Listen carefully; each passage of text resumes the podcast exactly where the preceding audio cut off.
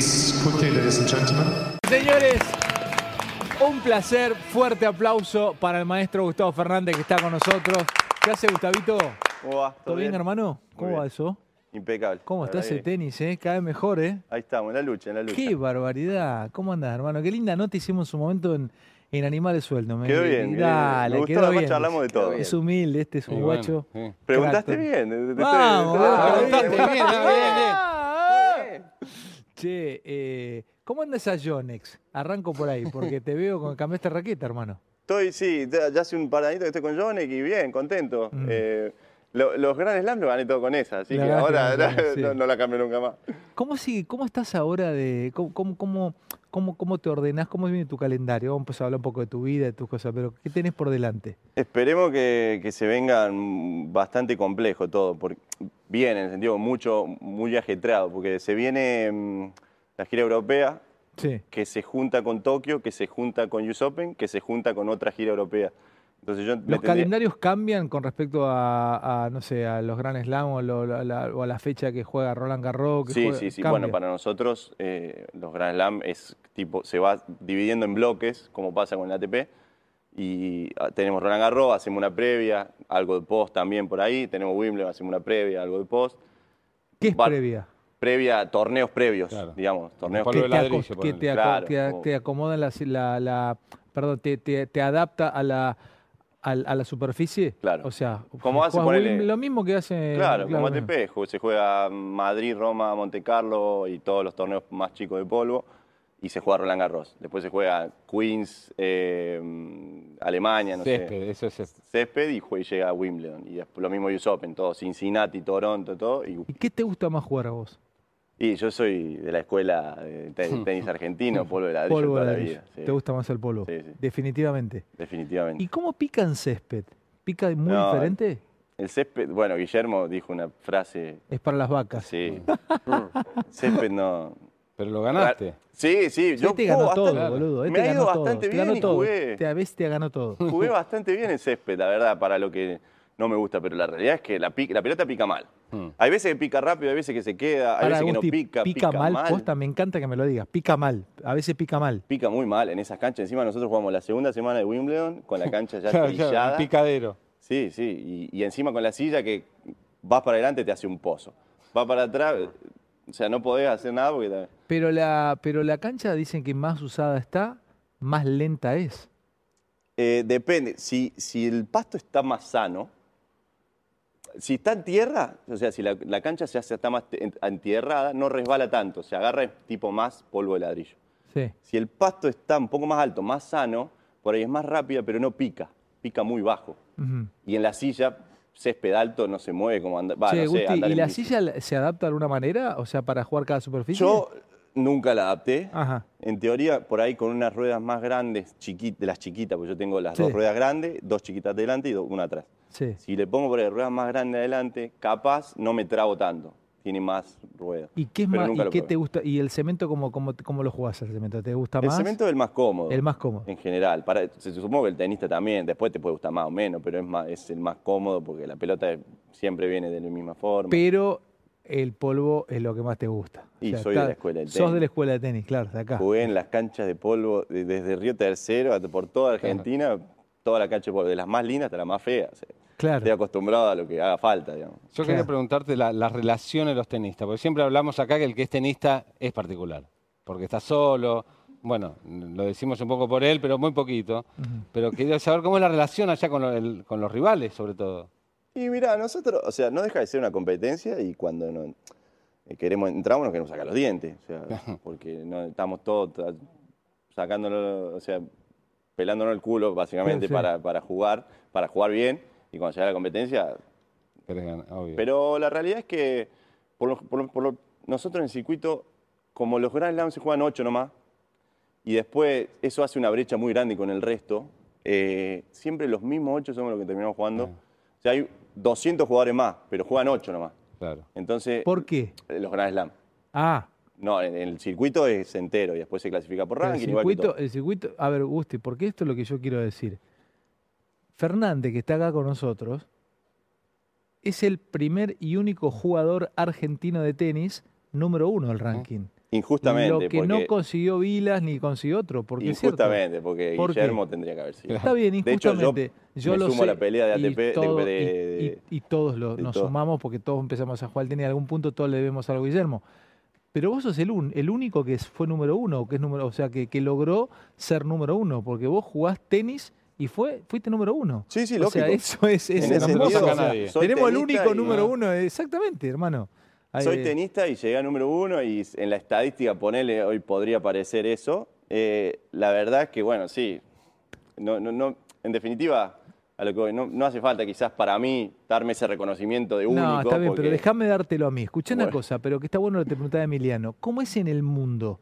¿Tenés eh, un jugador ta- también, o sea, hay un 300, un 400, son, eh, hay un 1000? Sí, eh, sí. ¿Y cómo, cómo, cómo, es? ¿Cómo- Es así, Y, el- te- y la pregunta que quiero hacerte es, viste que en el tenis, en, en- en- en tu mundo es, hasta el 20 juegan más o menos parecido. Del 10 al 5 juegan diferente hasta el 20, juegan ya otra cosa. Y del 5 al 1 juegan a otra cosa. O sea, un 30 un día le puede ganar a un número 3, pero se da muy poco. ¿Cómo es en tu mundo, en el mundo del tenis? Bien. A ver. En el- nuestro mundo hay bloque, está el bloque de los, gran- de los que juegan Grand Slam, son ocho, que está muy separado del resto. Muy separado. De hecho, hace muchos años que no se cambia. O sea, en el ranking hay mil rankeados. O sea, realmente hay 600 rankeados con puntos. Eh, que se dedican profesionalmente y lo intentan, hay 50 que ya el, el bloque de nivel empieza a ser un recorte y ya hay un- bloque, se podría decir, de entre el 20 al 9-10. El bloque 1, 2, 3, 4, 5, 6, 7, 8, que son los que entran a Grand Slam, en realidad 7 entran a Grand Slam porque hay un wildcard. eh, ese bloque está varios escalones más arriba. De hecho, el 9, 10, 11, 12 rara vez le ganan al 7, 8, no, el 5, 6, 7, 8. Vos estás hace mucho en ese bloque del 1 al 7. Yo, sí, en el bloque del 1 al 5. Del 1 al 5. Sí. Claro, yo decía del 1 al 7 porque son, Claro, del- del son los galácticos, podríamos decir los galácticos. Claro, ya sé que del 1 al 5, pero de vos estás dentro del grupo de los galácticos, estás entre los 5. Sí. Pero vos estás hace muchos años en el grupo del 1 al 7. ¿Quiénes son, nombrámelos, quiénes son y de qué nacionalidades? Es así de, de Eh, algunos otros. Mira, te lo doy por ranking. Shingo Kunieda, japonés, Sí, que ganó- es te ganó la leyenda, me sí. ha sí, ganado varias leyenda, finales sí, de Grand Slam. sí. Hoy actualmente, gracias al, al- al freezer de puntos, estoy dos, pues ya tendría que haber salido de ahí. Eh, yo, está Alfie Hewitt, británico, está Joaquim Gerard, belga, Gordon Reed, número 5, 6 creo que está Stefan Judet, francés, 7 Nicolas Piffer, 8 hay un chico holandés que todavía no clasificó a Grand Slam por el- porque el octavo es, es un wildcard y en general los países invitan a un agente de su país, que es Tom Everin, y pues después 9 un japonés, Sanada, décimo, y eso es el otro Todos bloque países- intentando to- entrar a... Todos países de primer mundo donde Sí. las posibilidades son mucho mayores. Y vos ahí mezclando, cagándolo a garrotazos a todos. Escuchame, el japonés es muy grosso, es leyenda, leyenda. Es bueno, bueno. Es bueno, bueno, Bueno, sí. el loco tiene 23 Grand Slam en single, no sé cuánto más en doble, pero más allá de todo, primero le- se le, recla- se le- se le destaca mucho el, el haber cambiado el deporte. Él en el 2004, cuando empieza a jugar, profesionalizó rotundamente todo el, todo el deporte. Contanos eso, ¿qué hizo el tipo? A ver, contanos, ¿qué? ¿Qué? Bájamelo más a tierra. Cambió la forma de- del estilo de juego. Lo hizo jugar de, al tenis en sí ya se puede jugar de parado, eh, que juega con concepto, buscando el, el- la limit- la- el máximo de, de capacidad física y tratando de llevar al máximo las capacidades técnicas y súper competitivo, total, con un tenis de solidez, no un tenis de, de- de pelotazo, a ver quién mete el mejor pelotazo y con inconsistencia que dentro de una silla de ruedas vos jugás al tenis. Es muy difícil ponerte atrás de la pelota y tratar de que los tiros salgan de la forma que vos querés, pero la mejor forma es poniéndote atrás de la pelota. Bueno, en una silla, como no te podés poner para todos los costados, es lo más difícil, moverse y ponerse. Yo no voy a suplantar nunca las piernas. Por eso tu, tu- tu arquitectura física, tu construcción física, que sos tan, tan armado físicamente, eh, eh, porque es que tenés que traer la pelota de costado, o sea, tenés que llegar, tu golpe, vos lo, lo- este, claro, te- te- si te puedes, no te, te podés poner con la silla atrás de la, de la, de la pelota, o cuando la pelota pica, eh, tu armado es medio de, de costado, ¿cómo, cómo lo No, armás? le- en realidad, toda persona que juega al tenis y quiere tratar de que la pelota le responda un poco, se Mm. tiene que poner atrás para poder entrar de atrás para adelante y, y en un buen impacto. Exactamente, sí. Bueno, en la silla no es la diferencia, o sea, da igual si te silla de rueda, si juegas acostado, parado, de la forma que sea. Totalmente, Si sí. vos querés que la pelota te responda, te vas a tener que poner atrás para Sí, poder señor. entrarle bien y poder. Bueno, Eh, lo que tiene las piernas te dan mucho balance, mucho aguante, más allá de la di- de- de- del desplazamiento lógico que tiene el tenis. Pero después, más allá de eso, o sea, el po- la- la- las piernas dan mucho en potencia, mucho en balance. En general, vos no- yo, ¿por qué tengo que estar tan armado? Porque me tengo que mover todo con los brazos y aparte, después yo en el golpe tengo que hacer todo el balance con brazo izquierdo, silla y, y- y raqueta. Claro, porque vos llegás, tenés que llegar balanceado. Y tenés sí, que porque si llego balancearte. así y hago claro, así, tiro el pelotazo, no- no, Exactamente. no me va a responder la pelota. Exactamente, exactamente. Por eso el tenis también es tan complejo para cualquiera que lo ¿Y haga. el japonés qué hizo? ¿En qué, en qué, en qué lo cambió el tipo? El tipo lo hizo jugar a una intensidad muchísimo mayor, intensidad tanto mental como física, mucho mayor. Por eso al principio, los primeros años que él revolucionó, ganaba muy fácil. Porque los otros jugadores de tenis estaban acostumbrados a que sí, jugaban bien, tenían mucha habilidad, mucho talento, pero no estaban acostumbrados a la competencia alta de decir, tengo que jugar a mucha intensidad mental y física durante mucho tiempo. Entonces era un tenis mucho más por ahí, qué sé yo, algunas cosas más estéticas, decir, mirá el slice lindo que tiene, claro, pero no era de papa, nos cagamos palo y, y ahí hay que estar y tratar de ver la forma de... O sea, se, se revolucionó en todo sentido, desde conceptos, desde forma de entrenamiento, desde forma de la búsqueda de juego, ¿Vos de lo miraste a él? táctica. ¿Vos lo, cuando Sí, sí. ¿Fue tu- una, una especie de guía? o- Fue la él revolucionó el tenis, después de él cambió rotundamente. Todos sabíamos que si queríamos llegar a competir por algo, teníamos que, que- que hacer Claro, eso. claro. Yo igual era chico, entonces ya, entré, ya entraba con el envión ese. Claro. No me agarró la época vieja, pero sí, él fue un mentor. Yo, Ahora- es ahora- como Nadal a Federer, digamos. Ahora, toda y, su y vida. decime una cosa, Gus. El, el mundo de los efectos o de la ruptura, eh, pediría la, la forma, ¿viste? La, la- la ruptura del antes y después en el tenis. Lo que pasa es que en- en- vos sos tenista, en el tenis lo dio el topspin, se jugaba plano, después empezó a jugar con topspin. Eh, se empezó a pegar un poquito más plano hace unos 10 años, 7, 8 años, se volvían a pegar, viste, el open stand más plano, también empuñadura más plana. Eh, ¿Cómo se, ¿Cuál es la ruptura este, que vos sentiste en- con esto en el último tiempo? ¿Se cambió algo? ¿Cambiaron las empuñaduras? ¿Cambiaron los efectos? ¿Se juega más con slide? ¿Se juega más plano? ¿Se juega con topspin? ¿Qué notas? Yo siento que tanto en el tenis convencional como en el tenis adaptado, bueno, después, los jugadores ya están, muy, sumamente completos de todos lados. Por ahí vos, el tenis noventoso, tenía jugadores que tenían una tendencia más para algunas cosas que otras y por ahí no, era tan versátil. Hoy todos hacen todo bien, básicamente. O sea, todos pueden jugar de fondo, pueden, jugar, pueden hacer, sacan, bien, pueden jugar arriba, pueden ir a atacar mucho, te pueden jugar, o sea, se ha aprendido mucho a defender. Eh, el tenis en silla en ese sentido ha, evolucionado mucho y ahora lo que, lo que nos pasa y que está pasando y está bueno porque eso lo hace tan competitivo, por eso los últimos cinco Grand Slam lo ganaron personas distintas en el tenis en silla, es eso de que se tiene que jugar a mucha intensidad y por mucho tiempo sostenido. Entonces te pone en, en una situación muy ¿Qué tenés que hacer? divertida. Tenés que entrenar. Mira cómo lo Sí, marca. no, no. Esa, esa es la, la mente que tiene este pibe. Te es divertido eso. Y es lo Otro, entretenido otro lo también. sufriría. Vos te, es divertido que tenga más intensidad. es divertido que se ponga entretenido y que sea competitivo. Y obviamente eh, después, eh, yo, deportista, me gusta mucho el hecho de entrar, a- eh, ir a entrenar todos los días. Si no, también si se achanchara el tenis Claro. y no tenés nada para trabajar, después te tenés que levantar todos los días y entrenar seis horas por día. Como, Pero vos te como- divertís, disfrutás los, esos partidos de alta competencia Me- o no? eh, eh, a- supongo que todo deportista, de- de la competencia esa intensa, ardua de a ver quién es mejor, es lo más lindo. A mí me encanta. Y además, eh, a mí me, mole- me- me- me jode mucho eh, no rendir a, mi- a mis capacidades, a mis cualidades. Después puedo rendir increíble o mal, pero estar dentro de mi rubro de capacidad y puedo rendir increíble y perder y voy a estar tranquilo. Entonces, lo divertido también es, tanto como cuando van a perder, intentar haber dado todo, Claro. eh, o sea, rendido a todas mis capacidades, y después cuando salí ver, decir, che, bueno, pasó esto, ¿cómo salimos? ¿Qué hacemos ahora? Y empezar a trabajar en el día a día para tratar de seguir mejorando en ese sentido. El otro le pregunté a Manes, estaba charlando con Facundo y le preguntaba cuál es la diferencia entre mente y cerebro, si había y, y a qué le considera, qué considera él de, de qué es una mentalidad, mentalidad ganadora.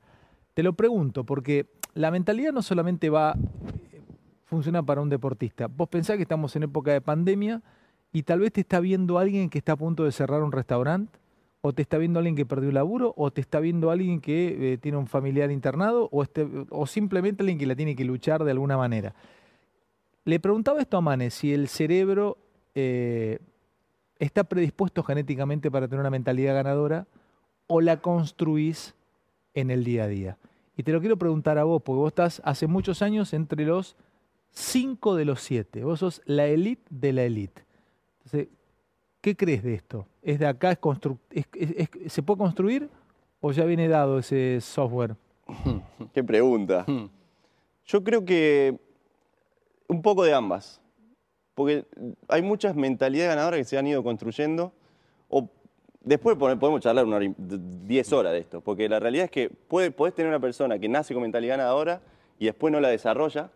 Puedes tener una persona que por ahí no, no nace con tan. En mi opinión, ¿no? Estoy diciendo solo pura y exclusivamente mi opinión. Que nace con. Por ahí no. La va desarrollando a medida que va pasando la vida. Eh, yo siento que es algo muy trabajable. ¿Muy La mental- trabajable? Sí, la mentalidad ganadora y es, como vos decís, aplicable a todo en la vida y después, bueno, cada uno tendrá su contexto y su situación y, su realidad y sabrá cómo aplicarlo y ver cómo aplicarlo. La realidad también es que tanto en la vida como en el deporte, el deporte no es, yo, es una herramienta hermosa porque realmente muchas veces hace mucha, o sea, se puede comparar mucho con la vida. Lo que tiene muchas veces el deporte te expone a muchas situaciones límite, a llevarte a, a situaciones de presión y ahí vos ves cómo reaccionás. Entonces, ante situaciones de presión extrema, como puede ser un partido, a mí, en- salvando lo- las diferencias, en situaciones de, presión extrema, eh, uno trata de prepararse para rendir de la mejor manera ante la situación que, venga. Por eso es tan importante el día a día del deportista, el día a día del trabajo, para que vos, tu mente esté preparada para rendir lo mejor posible ante la situación que se te presente. Después vos, si vos vas y entrás en un partido y la cosa va en coche y vas bien y, no necesitas recurrir a esa mentalidad aguerrida, mentalidad trabajada y- y la- y- y el el- el límite de presión de tu mente y de tu cuerpo y de tu físico, bien, perfecto, mejor, lo guardo, lo dejo para otro día. Pero vos, cuando entras a la cancha, tenés que estar preparado para lo peor, siempre ¿Tenés que estar para lo peor? siempre. De- de- o sea, vos tenés que estar listo para que la cosa sea sumamente difícil y sumamente compleja y, y lo más difícil posible. Eso es igual que en la vida. Es lo que, por eso digo que es una cosa muy eh, com- comparable. Por eso hay- no es solamente un juego, es mucho más, es mucho más complejo, todo. Y creo que es toda la vida en general, así, todos los aspectos de la vida. Porque esa situación límite que te lleva la vida en el deporte, te lleva también la vida a veces en otras cosas.